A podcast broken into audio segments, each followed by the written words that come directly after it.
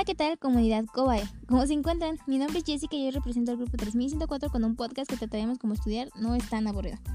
Empecemos con algo simple pero muy importante, la necesidad de superación. A diario escuchamos la frase estudia para superarte. Bien, aclaremos dos puntos.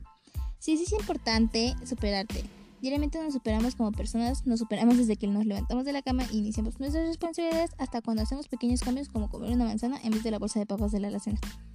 Sí, son muy ricas. Ahora, como segundo punto, quiero aclarar que realmente no debes sentirte presionado con estas palabras. No, no, no, no. Para nada. Realmente tómalas como una motivación o ignóralas. Porque realmente la decisión de superarte la debes tomar tú, no porque alguien te lo ordene. La superación académica y de cualquier aspecto te debe sentir la persona más feliz del mundo si lo haces porque lo deseas tú, no por un esfuerzo que te obligaron a hacer. Ahora, ¿cómo encuentras la motivación?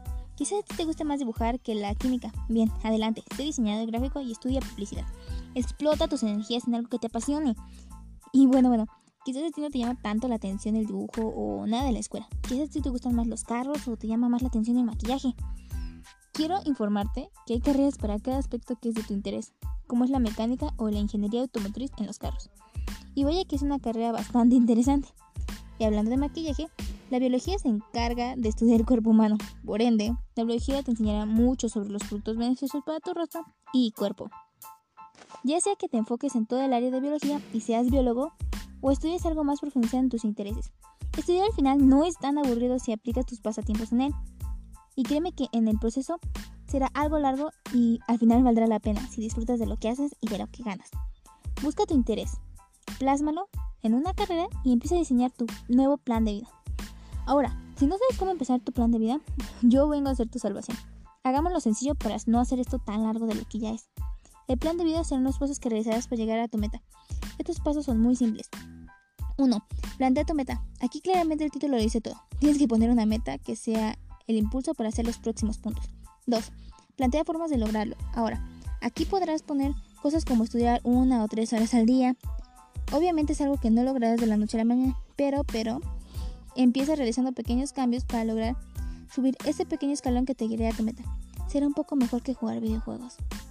Puedes comenzar estudiando primero 30 minutos al día, luego aumentas 10, luego aumentas 20 y poco a poco hasta aumentar una hora. Y así hasta que puedas estudiar tus 3 horas seguidas. 3. Plantea factores de riesgo. Wow, wow, wow. ¿Cómo así que factores de riesgo? ¿Qué riesgos puedo correr tratando de alcanzar una meta? Sí, quizás suene algo tonto, porque creemos que todo fluirá perfecto si cumplimos los pasos anteriores. Pero vamos, los factores de riesgo son de lo más importante en un plan de vida pues como el título dice, presentan un riesgo para ti. No importa cuál sean tus riesgos que encuentres, busca una solución y no te rindas. Nacimos para triunfar, no para rendirnos. Así que si estás escuchando este post y has llegado hasta aquí, empieza a planear todo y triunfa. Por último, pero no menos importante, hablaremos de la autodeterminación. Sí, sí, sí, ya sé que ya te aburrí, pero escucha, esto ya va a terminar. La autodeterminación es aquella en la que uno mismo se genera una concentración en algún punto. Te pondré un ejemplo sencillo. Cuando juegas videojuegos, generas una autodeterminación cuando te centras en cumplir ciertas misiones, ya sea matar a tu oponente o simplemente llegar a la meta. La autodeterminación es un factor de gran importancia a la hora de aplicar todo lo anteriormente mencionado, pues será este aspecto el que no te dejará rendirte, será quien te motive aún más a cumplir tus metas. Bien, me gustaría seguir hablando con ustedes, pero mi podcast ha terminado. Espero haya sido de su agrado. No olvide comunicarse con COE si llegan a tener alguna duda o problema. No importa cuál sea, la institución siempre tendrá las puertas abiertas para ayudarte. Bonito día y hasta pronto.